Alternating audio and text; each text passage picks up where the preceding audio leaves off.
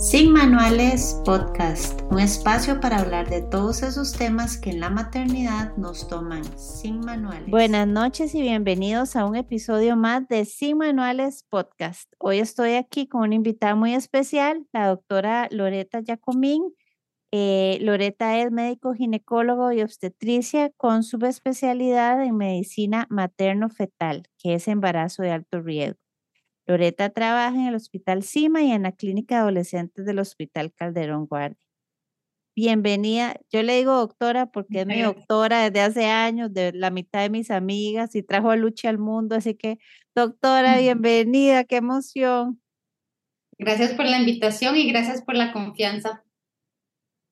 Hoy tenemos un tema que le decía a ella que me han escrito y que también de primera mano lo he escuchado como con amigas que el primer embarazo, Lore, súper bien, no tuvieron problema, tuvieron el hijo, ¿verdad? El primer hijo sin complicación alguna y intentan el hermanito, como decimos aquí en Costa Rica, pasa tiempo y tiempo y no lo logran. Y pues eso causa como muchísima frustración, la infertilidad secundaria, he escuchado que así lo nombra, pero quiero que usted más bien nos cuente un poquito Entiendo y como para dejar en actas que tal vez la especialidad de la doctora no es específicamente infertilidad, pero obviamente por su vasta experiencia nos puede hablar del tema. ¿Qué se entiende por eso o así se llama, Lora, infertilidad secundaria?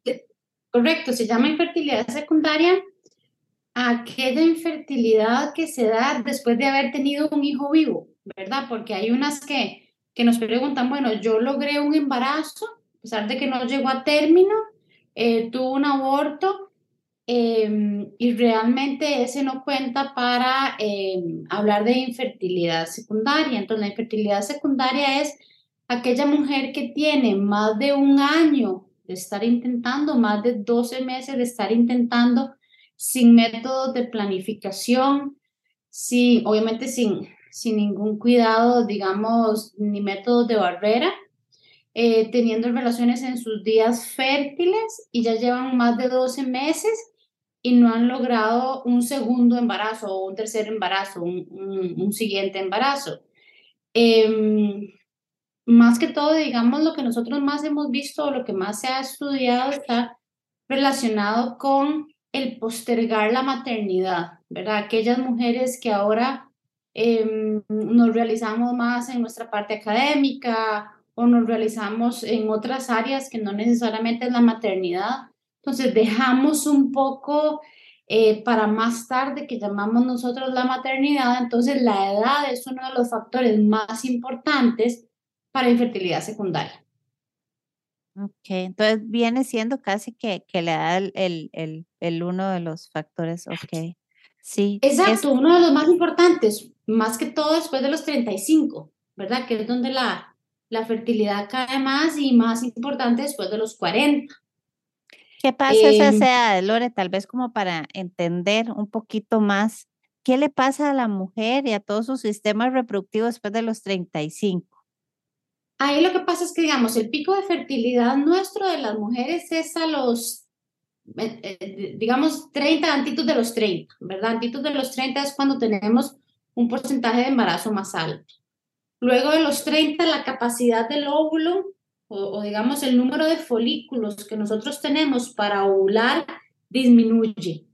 Entonces empezamos a tener menos reserva ovárica, menos folículos eh, y obviamente menos capacidad de ovulación en cada ciclo. Eh, más que todo, la, de la parte más importante después de los 40, o sea, después de los 40 la posibilidad de, un embarazo espontáneo es menos de un 30%, es muy bajo. Em, y antes de los 40, a partir de los 38 es cuando cae realmente la, la tasa de fertilidad y a los 40 ya es realmente bajo. Eh, por reserva ovárica, porque nosotros nacemos con cierto número de folículos. Entonces, esos folículos dependen mucho de la edad en la que nosotros tenemos la primera menstruación, vamos liberando nuestros folículos en la edad reproductiva y se ha visto que como a los 38, 40 ya disminuye nuestra capacidad ovárica. Entonces, realmente es por disfunción ovárica. Ok. Sí, ya vamos quedando con menos óvulos. Con menos óvulos. Y no necesariamente eso significa que tenemos menopausia prematura, es diferente. ¿Verdad? Son términos distintos, porque la gente me dice, bueno, como yo a los 40 tengo baja reserva, voy a hacer una menopausia prematura. No es lo mismo la, la producción de estrógenos para, para seguir con tus ciclos que la liberación de tus folículos que sean fertilizados, digamos, que se puedan ser fertilizados. Es distinto. Son dos temas diferentes. Exacto, son dos cosas totalmente diferentes. Y en este caso, hablando ya de la infertilidad secundaria, eh, también eh, me han preguntado si una cesárea podría generar cicatrices como que afecten otro embarazo. Digamos, pensando en una mujer joven, tal vez quitando el factor de edad? Es poco probable, pero es un factor. O sea, es, poco probable porque con las técnicas que se utilizan ahora para cesáreas, con los antibióticos profilácticos, con la, la poca manipulación y el riesgo bajo de adherencias, es poco probable, pero sí es un factor de riesgo. O sea, si tomamos en cuenta los factores de riesgo es edad avanzada, cirugías uterinas, no solo cesáreas, sino legrados, para aquellas pacientes que tuvieron pérdidas, que se les hicieron legrados, eh, alguna cirugía por miomectomía, alguna histeroscopía, ahí entra todo lo que es cirugía pélvica, obviamente la, la cesárea es un factor, no es el más importante, pero es un factor sí, de riesgo. Sí, podría, ok. Más que todo, si se complica la cesárea. Si es aquella paciente que sangró mucho durante su, su cesárea, que tuvo algún grado de infección, alguna complicación durante la cesárea, sí es un factor de riesgo para siguientes embarazos.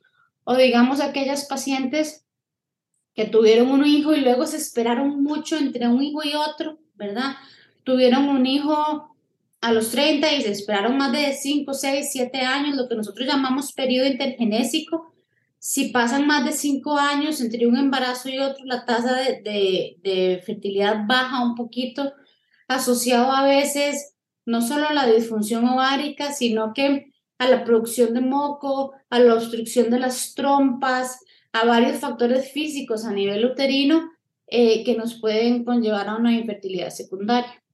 Mira, qué interesante, eso, eso no lo había contemplado, porque a veces uno ve, y yo me imagino que cada caso es diferente, ¿verdad? Y más antes uno veía bueno, en mi caso tengo compañeras del colegio que la mamá tuvo el hermanito, así ya cuando nos estábamos graduando, y uno decía, wow, no es cierto. Claro, probablemente son los porcentajes más bajos esos, ¿verdad? Pero en realidad eh, la distancia entre los embarazos es un factor, es de, un factor. de disminución en la tasa de fertilidad. Ok, ok. Y nos hablabas al principio que entonces todas esas parejas después de un año es cuando de verdad deberían de acudir a revisión. Sí, digamos lo que se dice es, si son menores de 35 años, después de un año sin método de planificación, con este, relaciones dirigidas en sus fechas, digamos, fértiles, pero si tienen más de 35 años, como nos estamos acercando más al, digamos, al, al periodo de disminución de fertilidad, se dice que son seis meses. Entonces, de las mayores de 35, si en seis meses no ha quedado, tiene que consultar a su ginecólogo para hacer los estudios, para, em, digamos, eh, evitar el retraso en el diagnóstico, que la mayoría de las infertilidades no tienen, bueno, un 33% tienen causa materna, un tercio tienen causa eh, del padre y un tercio mixtas pero hay un porcentaje que no se diagnostica la causa exacta. Entonces, mientras más nos atrasemos, más difícil va a ser llegar a, un embarazo, digamos, exitoso. Entonces, si son menores de 35, un año y mayores de 35, seis meses ya hay que consultar, idealmente. Idealmente. ¿Y cuáles son esos estudios por los que deberían de empezar? De empezar, entonces, Normalmente en la primera consulta ginecológica se hace un poco como la historia de ella, ¿verdad? ¿Cuál fue su, su historia menstrual? Em, ¿Cómo son sus ciclos? La longitud del ciclo, si son ciclos cortos, si son ciclos largos, si en su adolescencia tuvo em, dolores menstruales que nos hagan pensar un poco en una endometriosis, si tuvo meses en que menstruaba y meses en que no menstruaba, porque ahí entonces empezamos a pensar un poco en un síndrome de ovario poliquístico, ¿verdad? Entonces empieza historia clínica. Luego de historia clínica, ahora obviamente hacemos lo que hacemos a nivel de consultorio, que es examen de cervix, se toma citología, se toma muestra para enfermedad de transmisión sexual, porque una de las causas de infertilidad son enfermedades de transmisión sexual no detectables. Ah, y una de las más frecuentes son clamidia y ureaplasma que interesantemente en los exámenes normales, digamos, en nuestra examinación, digamos, macroscópica y en la toma del Papa Nicolau no las detectamos. Esas solo con exámenes de sangre se detectan. No, con examen se toma la muestra como similar al Papa Nicolau con el cepillito, se manda al laboratorio o en una muestra de orina de la paciente. Entonces eso se llama PCR, que, que son unos términos de cómo analizan el, el, eh, digamos, la muestra por enfermedad de transmisión sexual. Y curiosamente hay un 30% de mujeres que tienen ureaplasma y micoplasma y no son diagnosticados. Y son causa de infertilidad por eh, enfermedad de transmisión sexual y por enfermedades pélvicas inflamatorias. Entonces, eh, dentro de los estudios de infertilidad, tienes que tomar la muestra en consultorio.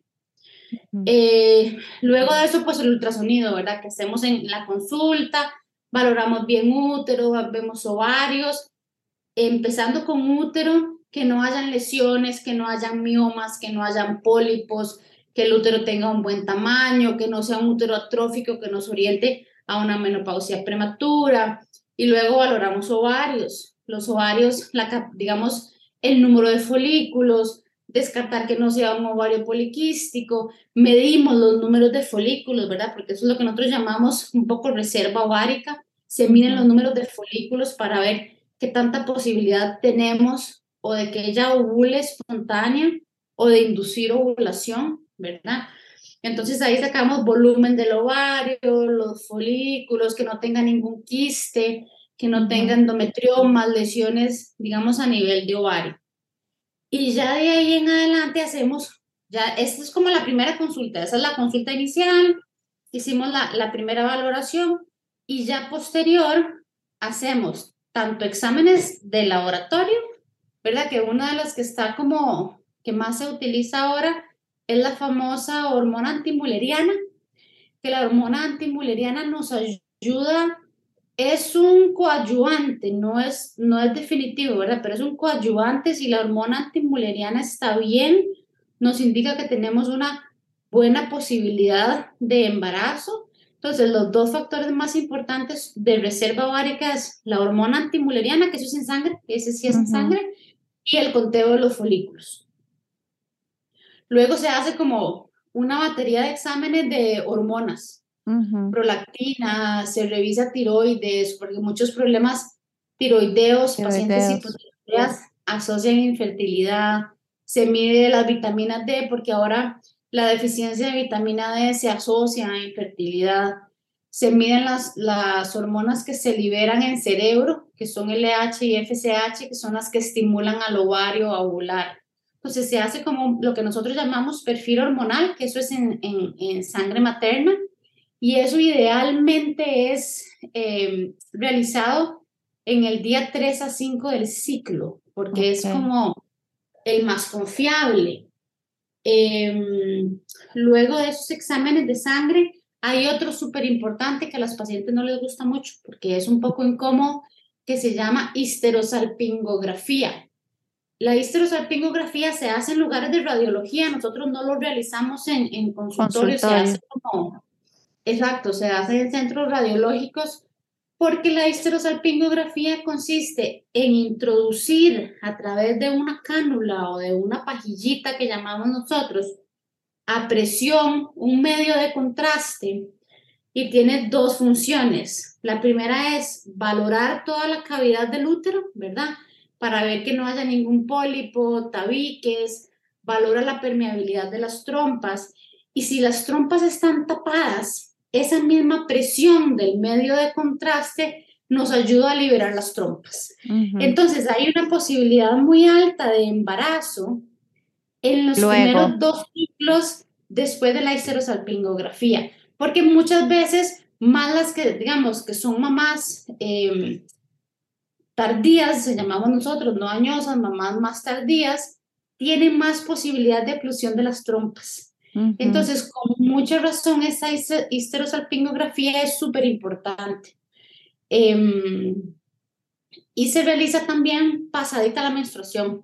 Posterior de que ellos terminen menstruación, se realiza el procedimiento y ya ahí nos indican dos cosas, si está bien cavidad uterina y si se logró o no permeabilizar las trompas. Pero realmente esos son como los pasos iniciales, ¿verdad?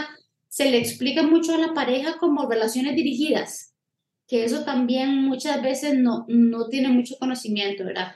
En qué, días se relaciones, eh, cuando están ovulando, no tener eh, más de tres días relaciones, la calidad espermática baja, cómo calcular sus días de ovulación, ¿verdad? Si el ciclo dura 28, 30, 25 días, cómo calcular el, el día de fertilidad máxima y en qué días tener como sus relaciones programadas. no, usar, no usar gel lubricante, obviamente pues no es permisidas, pero idealmente ningún gel lubricante ni nada que altera la capacidad de los espermatozoides. Exacto. Y eso realmente solo cuando uno está en un proceso así, tiene como claridad y entiende, ¿cierto? Porque uno puede decir como mujer, ya cuando uno llega a conocerse, estoy ovulando, pero de ovular a saber específicamente en qué momento estoy más fértil, eso es otra ciencia. Claro, porque eh, que ovules es un factor súper importante, pero yo le explico a las pacientes, estás ovulando, estamos felices porque estás ovulando, pero eso no significa que vas a quedar embarazada, ¿verdad? Porque depende mucho de que los espermatozoides asciendan, que la calidad del moco sea buena para que los deje pasar, que las trompas estén permeables, que el, que el óvulo que se libera sea de buena calidad, porque también esa es otra cosa. Eh, tienen que ser óvulos de buena calidad. ¿Y por qué decimos eso? Porque muchas veces los pacientes nos dicen, es que voy a dejar las pastillas y quiero quedar en el primer mes. Cuando se suspenden métodos anticonceptivos, lo ideal es no quedar en el primer mes, porque hay más riesgo de la calidad del óvulo, ¿verdad? Entonces, también muchos factores externos, ¿verdad? Que se habla ahora mucho, em, el ambiente, el fumado, el alcohol, eh, tenemos que tener un estilo de vida saludable, hacer ejercicio, alimentación. Todos esos factores ayudan muchísimo positivo porque hay una historia en todo lo que es la fertilidad de un proceso, eh, tenemos que llevar un, estilo de vida antiinflamatorio, ¿verdad? Entonces, se habla de dieta súper saludable, ejercicio, poca cafeína, ya eso ya es como un proceso más avanzado, ¿verdad? Pero no ingerir muchas gaseosas, bajar la cafeína, a veces inclusive todo lo que es proinflamatorio como lácteos, gluten y eso, en pacientes ya con, con infertilidades diagnosticadas, eh, al disminuir ese proceso inflamatorio les ayuda en embarazo. Entonces hay un montón de factores, ¿verdad? Ahí que nos pueden, nos pueden afectar. Ayudar. Es un conjunto, ¿verdad? De, de cosas para, para mejorar. Ok, bueno, nos, creo que nos queda súper claro el detalle, digamos, de los estudios. Ese sería el inicial y si no me imagino que ya se sigue con el papá, ¿verdad? Si ya... Bueno, perdona, sí, se me olvidó, claro, claro. No, no, no, tener razón. Siempre en primera cita, cuando le mandamos todos los exámenes a ella, se historia al papá y se le hace espermograma. Ah, también. Entonces, si hay alguna alteración en el espermograma, hay algunas especialistas en fertilidad que lo manejan ellos y hay otros que los refieren al urólogo para tratar la parte del papá. Eso se me pasó, Gaby, sí, muy importante. Sí, entonces ahí una vez. Ok, ok. Sí. Para ir avanzando, tranqui. Fue que yo dije, también el papá, ¿verdad? Porque no, no, claro, claro, claro, sí se me olvidó la tiroides, eh, y, esto, y esto también es, eso es por cosas que leo, ¿verdad? Yo no debería leer tantas cosas, pero estaba leyendo de un papá que le habían quitado la tiroides y lo habían irradiado. Y después de eso tenían ya un hijo, pero ya el segundo ya no, no, no, no lo, no han podido todavía. ¿no? Y la, el ginecólogo, ginecólogo, porque era en México, decía que, que tenía que ver mucho con que él hubiera sido irradiado y tratado con yodo. Yo me quedé pensando, yo, mira, uno no se Probablemente no tanto por el yodo, porque mm, no tiene, digamos, contacto directo, pero sí tiene un efecto en tiroides sobre metabolismo. Y mm. entonces la tiroides, si tenemos disfunción tiroidea, tus hormonas cerebrales que estimulan a los órganos, tanto masculinos como femeninos, se alteran. De igual manera, las pacientes hipotiroideas o con tiroidectomías por cánceres de tiroides, es más difícil el embarazo, tenemos que tenerlas súper controladas. Bueno, qué interesante, todo, todo influye. Y eh, tal vez como para, ¿cuáles serían tus recomendaciones propiamente no para llegar a este punto de decir, ok, ya ahora sí tenemos que empezar a ver por qué no quedamos embarazados, sino antes, en general, desde, desde que desde cuándo deberíamos de empezar nosotros con estos cuidados como para anticipar si en nuestro plan de vida, si no, pues todo bien, si en nuestro plan de día eh, queremos ser madres, ¿verdad? Ya lo hemos planeado así como para ir preparándonos y nuestro cuerpo. Realmente lo que hablamos, o sea, lo que se habla ahora un poco es que en el momento en que las chicas empiezan a menstruar, posteriores a los primeros dos años, uno debería de hacer la primera evaluación.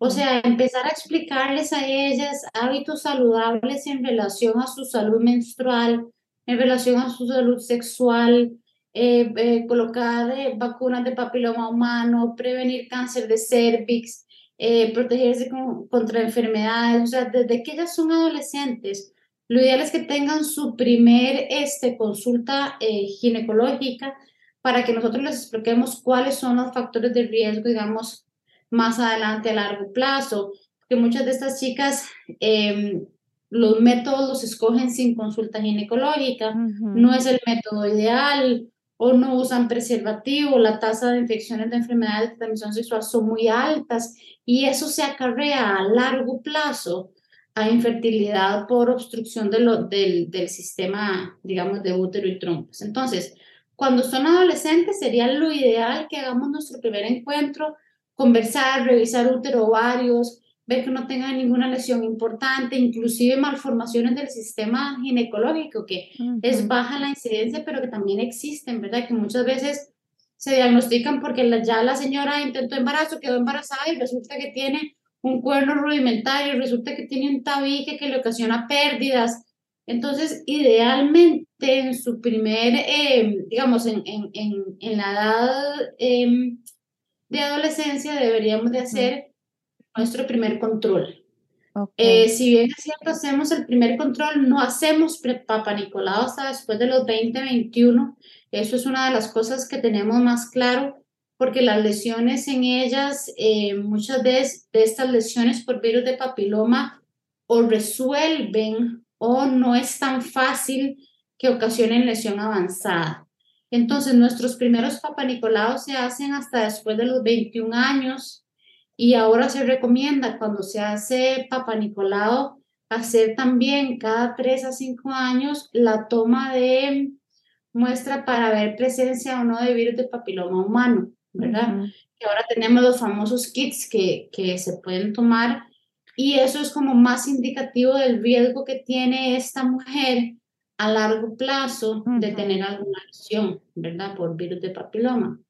Y de ahí en adelante que ellos tengan la confianza de tener las consultas con nosotros para idealmente consultas anuales, y revisiones anuales, si bien es cierto en adolescencia el riesgo de cáncer ovario, endometrio, cervix es bajo, uno las va educando, ¿verdad? Entonces, al, tener una buena base educativa, ellas entran a la edad adulta con más conocimientos, a diferencia de las generaciones anteriores, ¿verdad? Que eran muy escondidas, sí, escondidas y nada, quién sabe ni con y solo se consultaba cuando ya estaban embarazadas, porque no, no, no, sí, porque no hay opción, ¿verdad? Entonces, un poco de lo que queremos hablar ahora es, o, o, hacerle ver a la población, es consultar desde jóvenes para una buena educación sexual y reproductiva, realmente. Claro. Me encanta y me parece también porque también aquí, pues, especialmente para mi audiencia, que muchas son mamás o quieren ser mamás, mujeres en general, ¿verdad? Ya hemos avanzado en tanto que empecemos como a abrir también esas puertas con nuestras hijas, nuestras sobrinas, eh, familiares, ¿verdad? Para que no pasen también lo, lo que pasamos nosotros, que hablar de estos temas con nuestros papás era imposible, era muy tabú y pusimos en riesgo nuestra salud. Y al final, de los riesgos o las consecuencias pueden ser realmente graves. No, me, me, encanta. Em, y Lore, para los que nos están oyendo, ¿dónde te pueden contactar? Tus redes y tu em, consultorio. Yo tengo la red, no soy muy activa en redes, no soy muy buena, pero tengo como una página donde tengo como un poco de información en Instagram, un poco de lo que estamos hablando. Hablo mucho de embarazo, hablo mucho del posparto, método de anticoncepción, enfermedad de transmisión sexual. Eh, el Instagram es doctora Jacomín bajo OBGIN, como OBGYN. Ajá, ahora igual yo lo pongo cuando anuncio el podcast, yo les dejo la información. Y yo estoy en, estoy en el Hospital CIMA y te hablo mucho de adolescentes porque eh, em, yo estoy encargada de la consulta prenatal de adolescentes uno de los días a la semana, que son los jueves en el Hospital Calderón Guardia. Entonces, estamos haciendo muchos protocolos nuevos, eh, inclusive hay protocolos nuevos de atención prenatal de adolescentes en chicas muy jóvenes. Tenemos chicas chiquitillas desde 15 para abajo. Entonces, en la caja hemos estado como intentando ayudar mucho a la población. Es una población que se quedó un poco abandonada en algún momento. Pero bueno, en la caja yo doy más adolescentes. Y ya en privado veo desde adolescentes, embarazo y edad reproductiva y menopausia. O sea, ya ahí pues toda la parte.